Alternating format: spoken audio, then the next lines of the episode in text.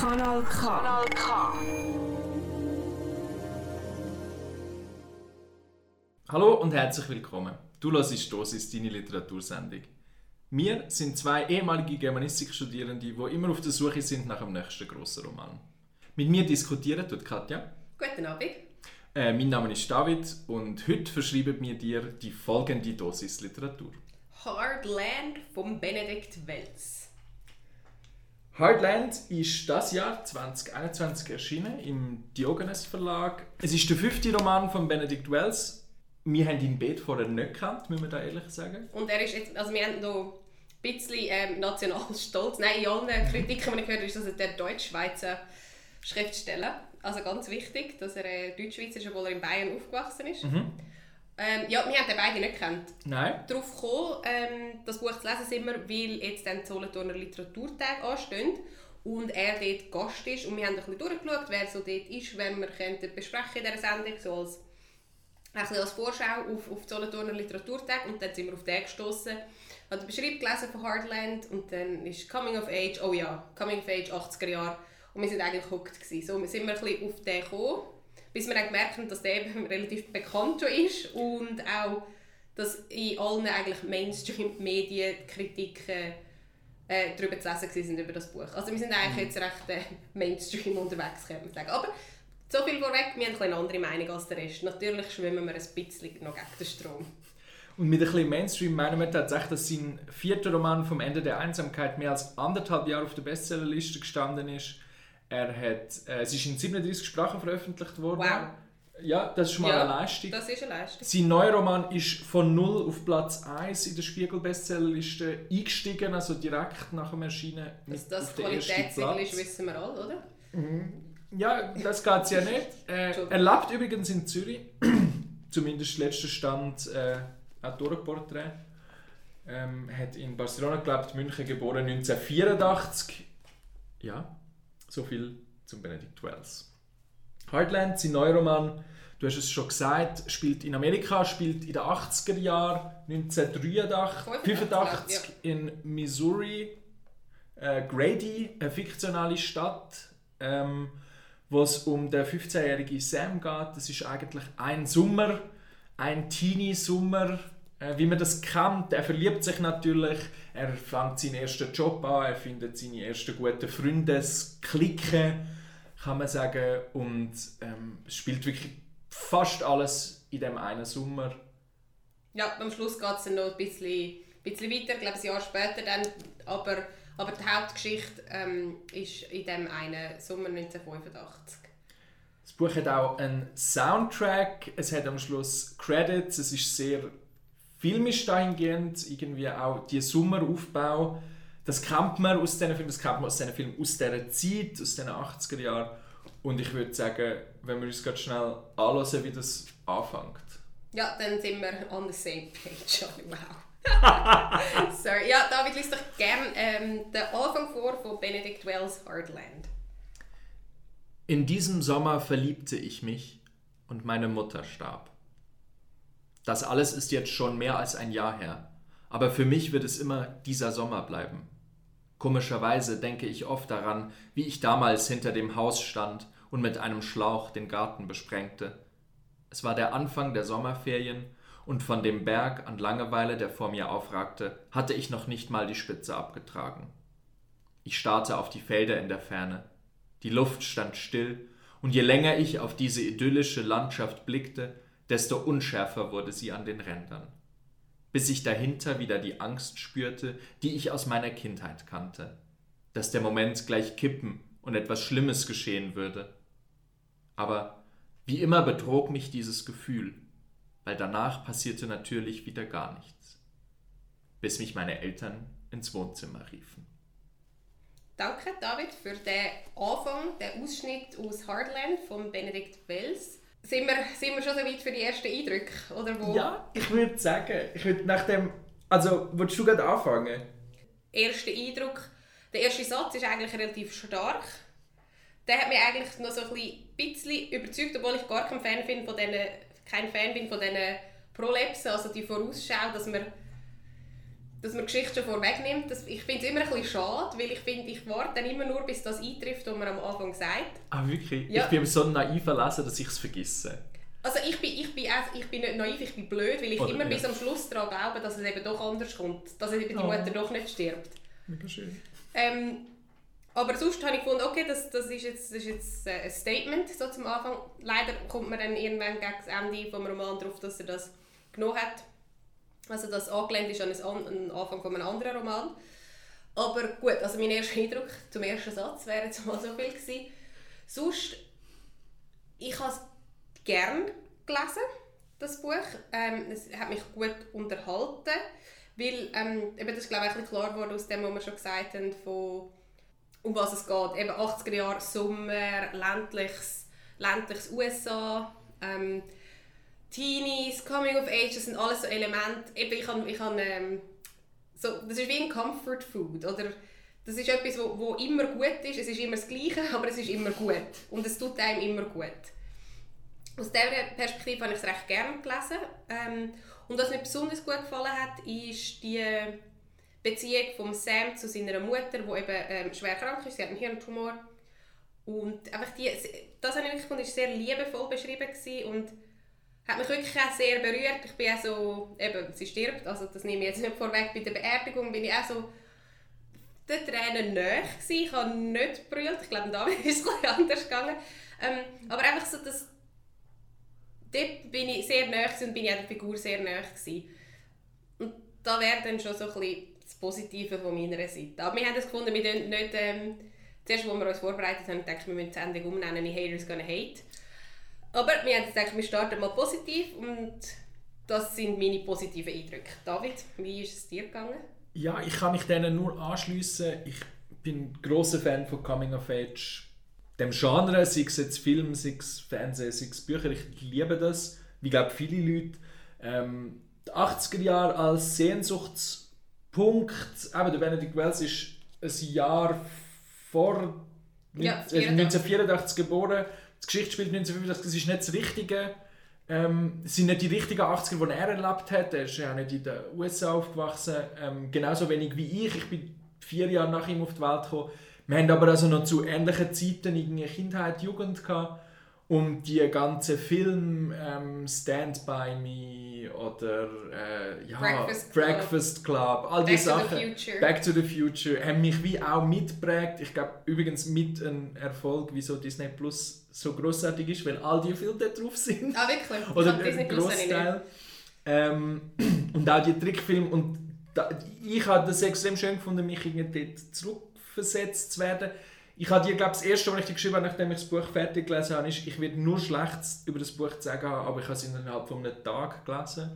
Und es hat doch irgendwie knapp 400 Seiten, oder 300, über 300 Seiten. Ja, also es ist jetzt nicht ein riesiger Roman, aber es ist jetzt auch nicht irgendwie super kurz. Ich habe es wirklich verschlungen. Ich habe nicht mehr aufhören lassen. Ich habe natürlich gebrüllt, äh, aber das mache ich immer. Das ist wie kein Maßstab.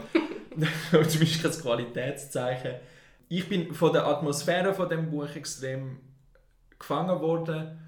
Auch, ich finde auch die Beziehung zu der Mutter ist sehr gelungen. Ich finde grundsätzlich auf einer rein Handlung, Plot-Ebene die Figur von dem Sam mit ihren sehr klassischen Problemen als Jugendliche, als äh, jetzt vielleicht nicht eher ein bisschen der Ausgestoßene am Anfang zumindest, äh, vielleicht ein bisschen ein Nerd, äh, So klein, schmächtig, nicht kein, sportlich. kein Kollege eigentlich am Anfang, Genau. keine reiche Eltern, nicht beliebt, so wirklich so die, Ungeküsst. die klassische Loser-Figur, die man kennt aus diesen Ja. Ami-Filmen.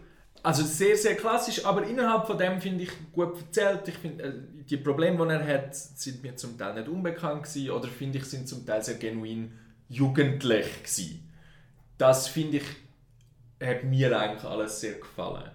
Und dann bin ich glaube auch langsam fertig mit meinem Positiven. Ich, ich habe noch etwas Positives. ja? Und zwar die Kritiken. Nicht unsere jetzt, sondern die von, vom SRF, von der Süddeutschen. Also überall ist das, das, der Roman besprochen worden. Und ich habe nie etwas Negatives gelesen. Es ist jetzt auch nicht so, wow, er ist der Nächste, weiß auch nicht was und er hat Literatur neu erfunden. Das habe ich jetzt nie so gelesen, aber sie sind wirklich durchs Band positiv. Ja, und also ich, das Buch muss ja auch nicht die Literatur immer gerade neu erfinden. Nein, überhaupt nicht. Und ich glaube, wenn alles, was wir vorher an Positivem gesagt haben, wenn das verbunden gewesen wäre mit irgendwie einer ja, wir sind beide einfach immer wieder, und das überrascht mich schon, dass das niemand sagt, es ist, der Stil ist einfach grottig. Also ich habe am David, nachdem ich das Buch fertig gelesen habe und noch ähm, den SRF-Beitrag, wo, wo mit ähm, der Journalist mit dem Benedikt Wells sich unterhalten. Mhm. Ähm, nein, stimmt nicht, sorry, das habe ich noch jemand anders gehört. Das war bei äh, Deutschlandfunk Kultur. Mhm. Ähm, sagt sie, ohne Kitsch und Pathos.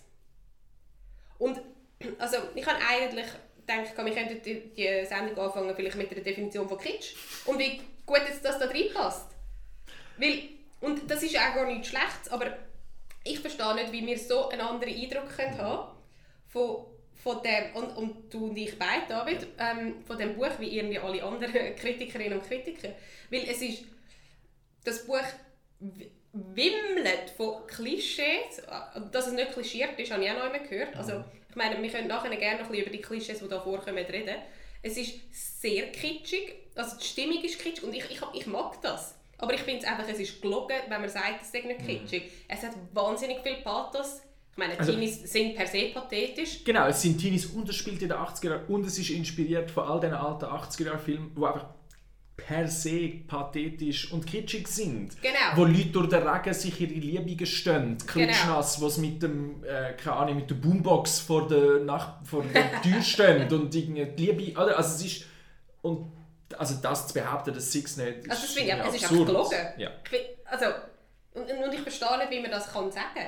Weil eben, und das ist jetzt nicht einmal wertend, es ist zu kitschig, es ist zu pathetisch, es ist zu aufdringlich oder kollagiert oder was auch immer ich, ich meine das nicht einmal, dass das mich stört oder so, aber ich finde einfach, es ist ein Fakt. Und ich weiß nicht, wie, ob wir irgendwie eine andere Ausgabe bekommen. Nein, wir haben sogar separate Bücher. Also, dass, dass die ähm, Wahrnehmung so so große Diskrepanz gibt, überrascht mich schon. Und das weitet sich auch dann aus auf irgendwie die gesamte Kritik, oder? Es ist, der Kitschpunkt ist so ein, finde ich, so ein deutlicher Punkt zum Aufhängen. Mhm weil es so klar kitschig ist und auch so klar inspiriert ist. Von, also, eben, Kitsch jetzt nicht, Kitsch muss ja nicht immer negativ Nein, sein. Nein, überhaupt nicht. Ähm, oder Pathos auch nicht zwingendermaßen. Aber ja, es ist sehr mir unerklärlich. Auch wenn ich noch jemand äh, gehört oder gelesen, es sei subtil. Nein, das ist es wirklich nicht. Das ist, aber eben, das muss es auch nicht sein. Aber ich verstehe auch nicht, einfach wirklich nicht, wie, wie Leute es so anders gelesen haben. Mm.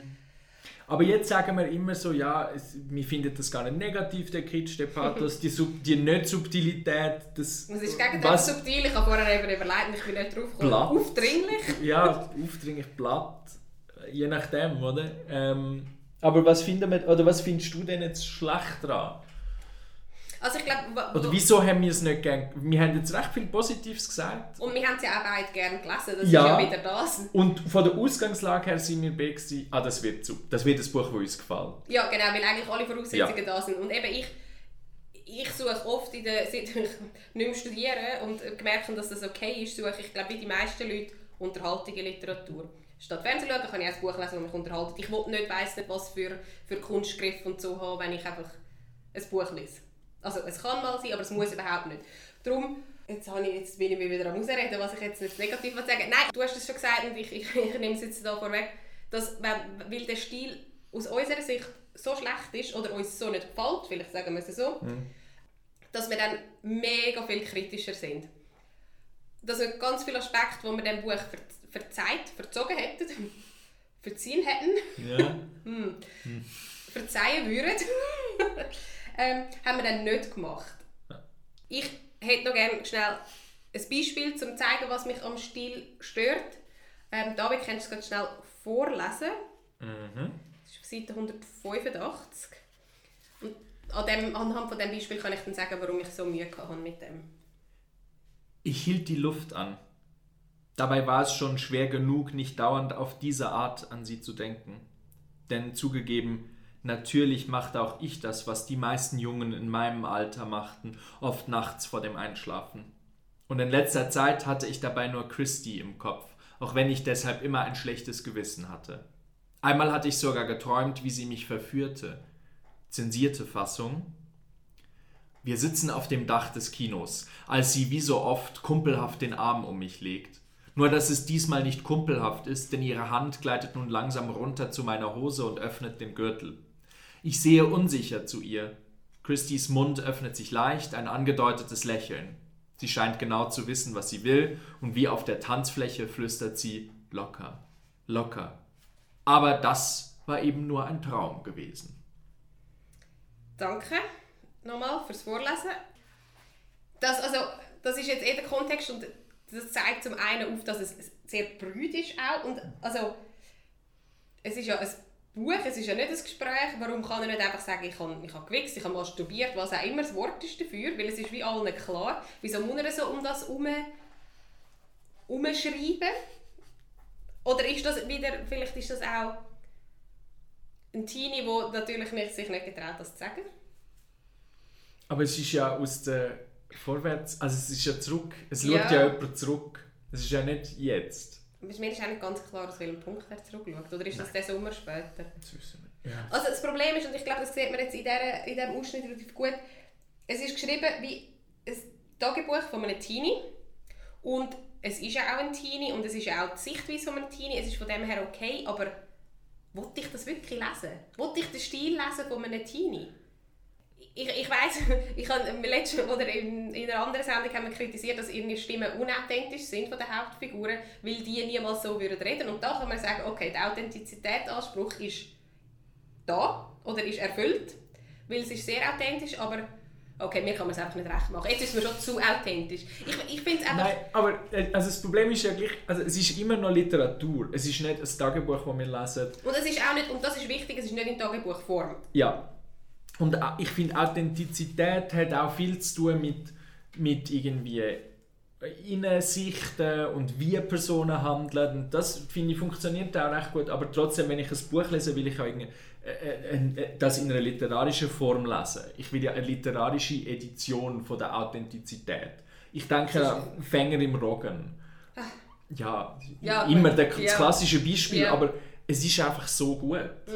Und er hat aber dort auch Tricks und Kniffs drin, dass er sich nicht getraut, einen Schneeball zu rühren, weil das die Landschaft würde zerstören. Zeigt dann, also das ist so, das, das ist eine Szene, wo ihn, wo immer gegen alles ist, wo gegen Gesellschaft wettert und alles, aber sich dann nicht getraut, zum einen Schneeball zu rühren. Das ist ganz eine kleine Szene, die garantiert nicht echt ist, wo literarisch erfunden wird, zum aber etwas über die Figur aussagen. Wo du aber dir selber musst andichten, wo wir dann bei meinem Hauptproblem sind, äh, dass nämlich äh, in dem Buch einfach alles gesagt wird, alles Oberfläche ist und nichts irgendwie angedeutet wird. Es ist nichts, wenn Figuren miteinander reden, dann treffen sie sich und dann sagen sie sich, oh, mir geht es gar nicht gut, will, und dann listen sie ihre Probleme auf und die analysieren, als wären sie irgendwie alle, äh, hätten alle psychoanalytische Grundausbildung und könnten alle perfekt immer sagen, was sie stört. Das hat mich so hassig gemacht. Das war, glaube ich, wirklich mein Hauptproblem. Gewesen.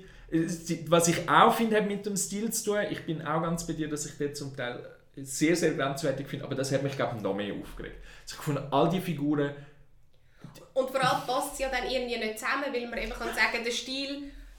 Und eben, das ist vielleicht wirklich einfach eine, Persön also eine Geschmacksfrage, dass mir das nicht gefällt. Aber Mhm. eben, gut, ich bin 31, ich weiß jetzt nicht, ob ich wirklich das Tagebuch von einem 15-Jährigen in diesem Stil lesen will. Aber aber das andere, sagen wir, das ist authentisch, oder, der Mhm. Stil. Aber die Dialoge sind dann wirklich das Gegenteil also von authentisch. Und, aber auch nicht literarisch, Nein. sondern... es ist platt. Dort finde ich es Ja. wirklich platt. Welcher, welcher Teenager weiß, was in sich ihnen vorgeht? Was in ihm oder ihr Eben, es vorgeht? ist viel zu, zu ja nicht. irgendwie reflektiert Ja. oder viel zu eben ausformuliert. Mhm. Weil als Teenie, also du hast, eben, du hast gesagt, du hast dich viel auch mit diesen Problemen äh, können identifizieren Ich jetzt nicht mega, aber es ist einfach es ist ein riesiger Sturm in einem. Mhm. Und, und da ist es so immer so mega die Klarheit und ich meine, gewisse Sachen reflektiert man vielleicht jetzt. Und das habe ich eben noch interessant gefunden, das hat der Benedikt Wells auch in einem Interview gesagt, dass er jetzt genug weit weg ist, zum, also nicht mehr so nah am Teenie sein, dass er das kann so ein bisschen reflektiert anschauen kann. Aber das passiert eben da schon in der Geschichte rein. Was natürlich schon dann irgendwie ein rechter Bruch ist und eben auch ein bisschen kollidiert mit dem einerseits sehr jugendlichen Stil, aber dann so mega neunmal kluge oder wie sagt man das, mega weise ähm, Dialog irgendwie. Mhm. Es ist eben dann, es ist eben, neunmal klug wäre, finde ich eben auch wieder Teenager. Das wäre eben, aber das ist es dann wie auch nicht. Es ist ja wirklich ernsthaftes Wissen. Was einfach, das ist einfach der Tod für mich, für Literatur. Ähm, das ist, was ich glaube, in jeder Sendung und in jedem Literaturgrüppli, wenn wir uns treffen, sagen, Show, don't tell. Du musst mir nicht sagen, was ich als Leser zu denken habe. Das ist äußerst uninteressant. Das kannst du streckenweise machen, aber nicht ein ganzes Buch lang. Mhm. Das ist einfach nicht, denn das, wieso Wenn soll ich es denn lassen? in Show Don't Tell, Gedankenstrich, Haters gonna hate. Nein, es ist einfach, oder wie so oft ist auch da mein Frust eigentlich hauptsächlich, dass ich das Buch auch, ich habe im Interview bei 52 besten Büchern mit dem Benedict Wells mehrmals gedacht, ich hätte das Buch gerne gelesen, wo er davon erzählt, wie ich es in meinem Kopf mir vorstelle. Weil es, die Ideen, die er hat, sind schön, er hat ähnlichen Musikgeschmack wie ich, etc. etc. Also jetzt in dieser 80er-Zeit. Das klingt alles irgendwie cool. Und ich finde es auch cool, dass man sagt, das ist ein fiktionalisiertes Amerika in einem fiktionalisierten 80er-Jahre-Universum, wo nichts wo ich gar eigentlich nicht kann historisch darüber schreiben, weil ich es nicht erlebt habe und trotzdem mache ich es, das finde ich irgendwie cool. Aber es kommt dann nichts. Also es ist dann gleich so ein unentschiedenes 80er Jahre.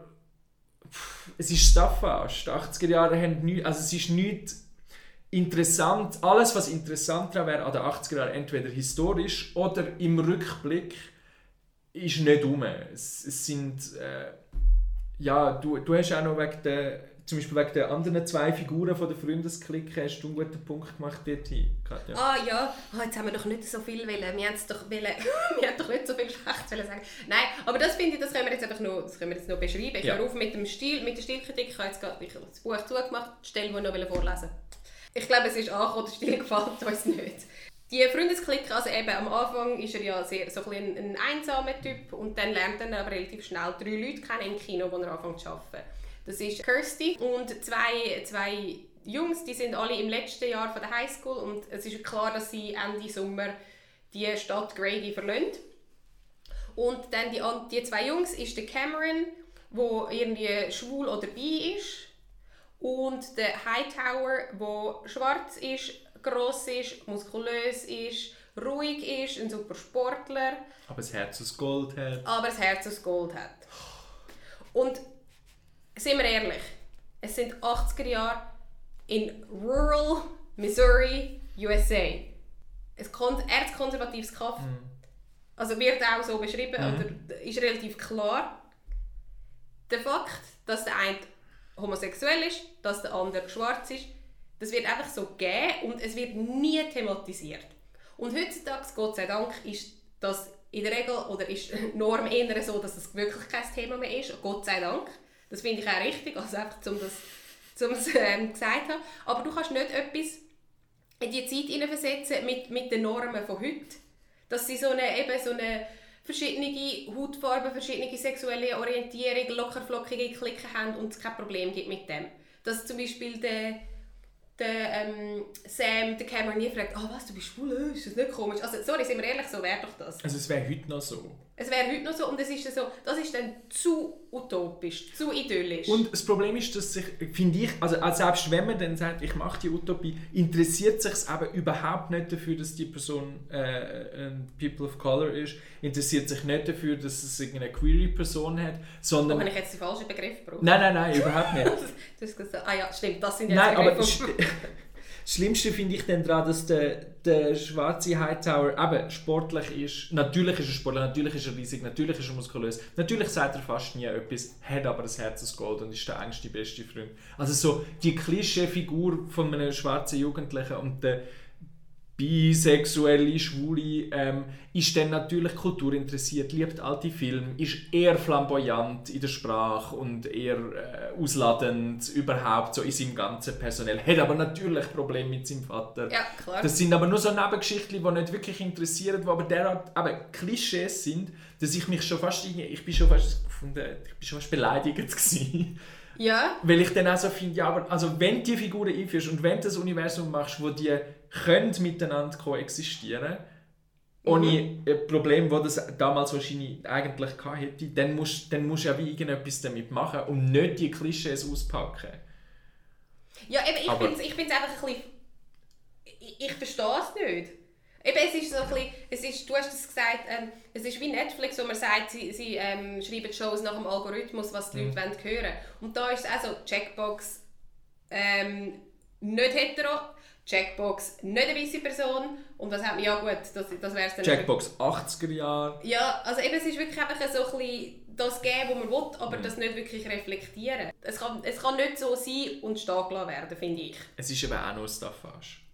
Ja. Mein Hauptproblem. Nein, Dialoge sind mein Hauptproblem. was jetzt aber, was, was uns gleich noch, auch noch ein bisschen beschäftigt hat, äh, wenn wir vielleicht mal aufhören äh, mit unserem Bashing. Ähm, Es ist ja nicht wirklich Bashing. Nein, es ist nicht Bashing. Kritik. Und Ja. wir müssen ja die kritische Gegenstimme sein zum Mainstream, wenn wir Genau. das Mainstream-Buch besprechen. Was mich jetzt aber wirklich nicht interessiert, wir haben, wir haben schon ein bisschen darüber geredet, äh, bevor wir angefangen haben aufzunehmen. Die 80er Jahre, wieso kommen die wieder so fest? Also wir haben jetzt das Buch, ich Stranger Things, äh, jenstes Film, wo im Moment äh, entweder mit dieser Ästhetik spielt oder wirklich in dieser Zeit spielt. Äh, das It Remake, das jetzt gerade letztes Jahr wieder gekommen ist.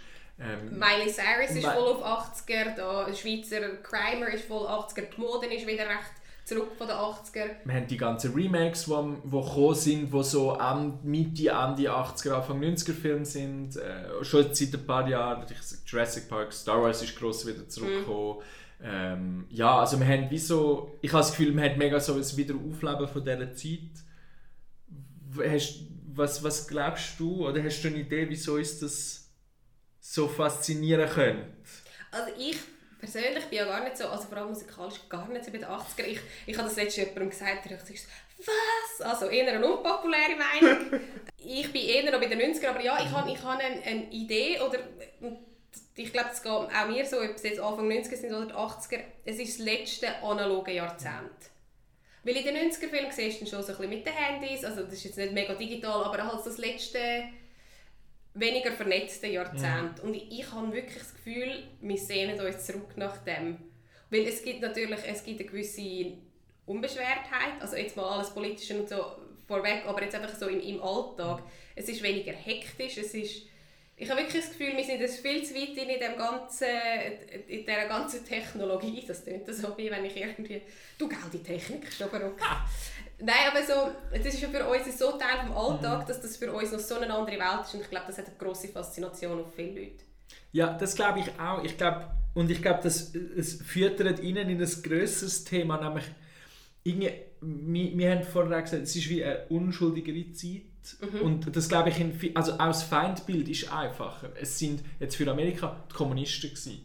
Ganz klar, oder? Kamis, immer fucking ja, Kamis. das ist gar nicht, das ist nicht zur Debatte gestanden. Die Schlechten sind Kommunisten, das ist sowieso klar. Die haben sich überall versteckt und die Angst vor dem Atomkrieg, also die haben sich nicht überall versteckt, aber das ist natürlich das Gefühl gewesen. Und die Angst vor dem drohenden Atomkrieg, wo mehrmals ja wirklich fast so weit war, das ist natürlich ganz anders. Frauenrecht ist ein viel grösseres Problem gewesen. Gar nicht angefangen von äh, Recht von eben People of Color oder queer Menschen. Eh alles ein riesiges Problem, aber rein von, wenn man sich Film anschaut oder so, ich glaube, es ist viel unschuldiger. Alles ist viel einfacher gewesen, als es heute ist. Oder es ist für, für die vermeintliche Mehrheit alles viel einfacher gewesen, als es heute vielleicht ist. Ich weiß es nicht, aber Ich weiß, was du meinst und ich habe das Gefühl, es ist auf jeden Fall popkulturell so abgebildet, dass es, ja, es hat ein richtig und ein falsch gegeben. ja, Und heute, und ich meine, ich, ich finde ja alle die Bewegungen gut und ich bin mit allem einverstanden, aber manchmal, und eben, ich habe ja vorher gesagt, habe ich jetzt den falschen Begriff gebraucht. Also es ist ja schon so ein bisschen, und ich habe jetzt das Gefühl, ob das ist mit all diesen, die permanente Vernetzung oder dass alles so divers ist, was ja gut ist, aber so, es ist so schwierig, heutzutage, heutzutage leck hauen wir die alten Sprüche raus, so noch zu wissen, was richtig und falsch ist. Ähm, und ich habe das Gefühl, eben das ist natürlich so die Vereinfachung, die vielleicht Ja. auch die Leute noch anzieht. Oder auch uns. Also das, ich meine, wie oft habe ich schon den Film gesehen im, im ländlichen... Also gut, mich hast du eh schon immer ländliche USA. Ich bin... logisch. Ich bin auch dabei. Ich, ich nicht, eben, ist das einfach...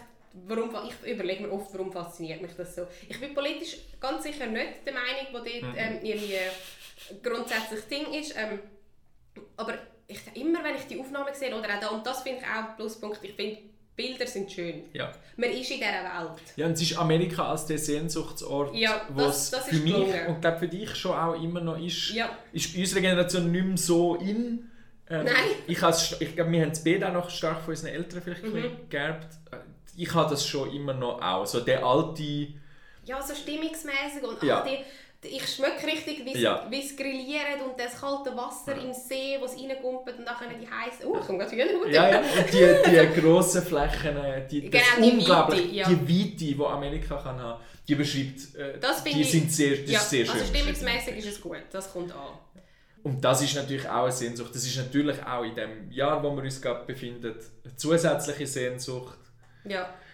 Jetzt ist der Lohn endlich weg und Ah ja, gleich noch nicht das gehen. Komm, komm, wir hören doch Ja. mit einem positiven Unbedingt. Ding zu Hardland von Benedict Wells, erschienen im Diogenes Verlag. So, und wie geht es weiter?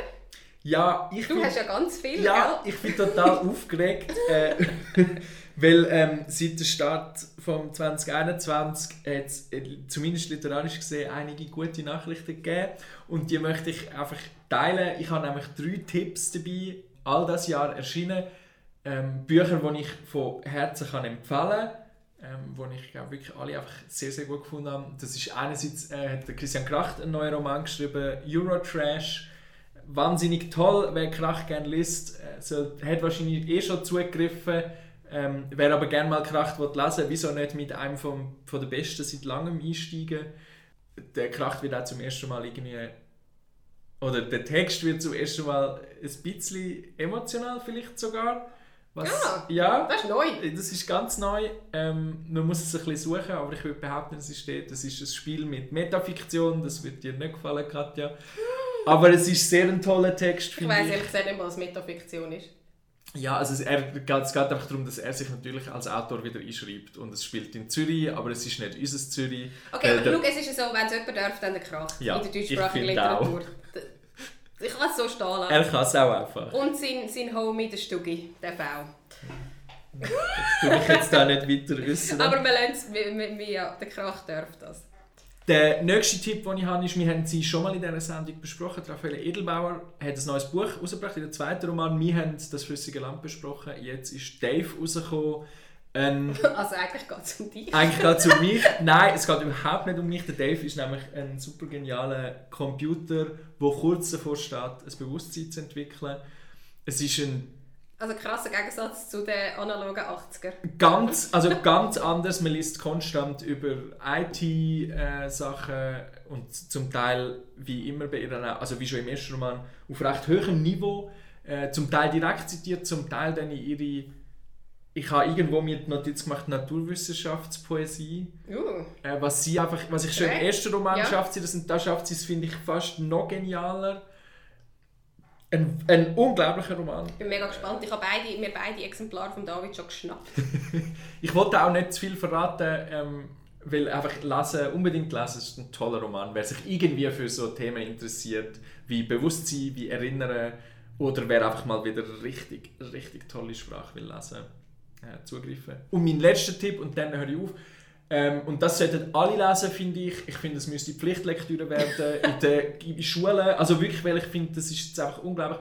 Caroline Emke, die ich sowieso schon heiß liebe, hat äh, ihr Corona-Tagebuch veröffentlicht, das heißt Journal, ähm, Tagebuch in Zeiten der Pandemie. Ähm, ist rausgekommen, jetzt äh, gerade im März erschienen.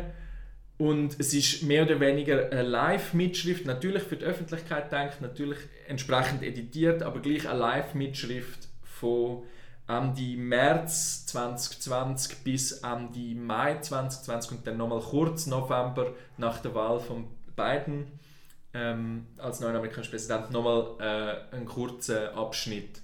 Wie erlebt sich in der Pandemie? Wie denkt jemand sehr intelligent äh, über die Pandemie nach? Was beschäftigt Caroline Emke? Es ist zum Teil sehr persönlich, es ist zum Teil sehr analytisch, aber immer aus dem Moment raus. Ich finde, es ist schön zum Lesen, es ist extrem gescheit, es ist extrem poetisch, es ist sehr traurig, es ist aber auch sehr hoffnungsvoll und es sucht immer wieder nach dem zumindest körperlich verunmöglichten Mi- mir, wir, nach dem Miteinander. Nach dem sehnt sie sich so und das versucht sie theoretisch, aber auch emotional, aber auch praktisch irgendwie zu suchen.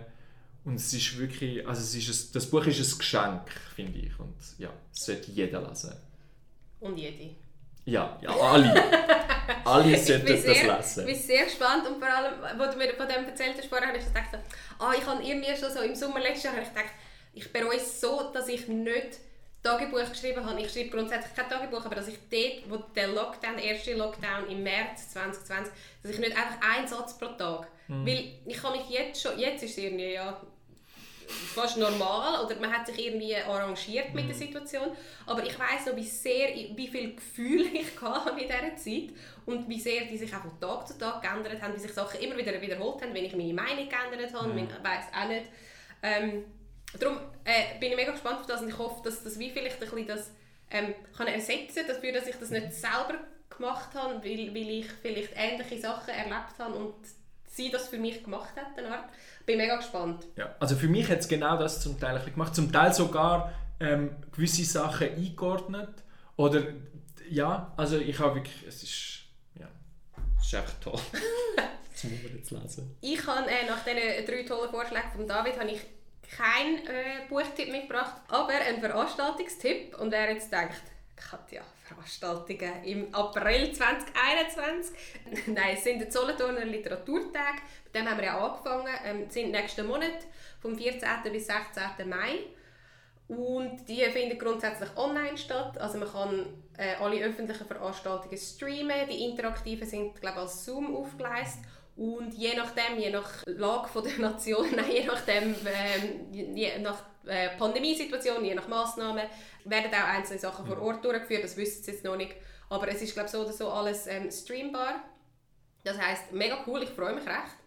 Äh, zum ja. bisschen, also ich würde gerne, ah, wir haben so schön, wir finden ja Solothurn so, wir Schatz, gell, wir finden Solothurn so schön. Ja, Solothurn, ja. Ich würde natürlich gerne angehen, aber ich finde es mega cool, dass es gestreamt wird. Ja. Schaut den Benedict Wells, macht euch eine eigene Meinung. Schön wäre es, wenn man sich vielleicht in Solothurn sieht und sonst... Das war es mit Dosis. Kanal K. Kanal K.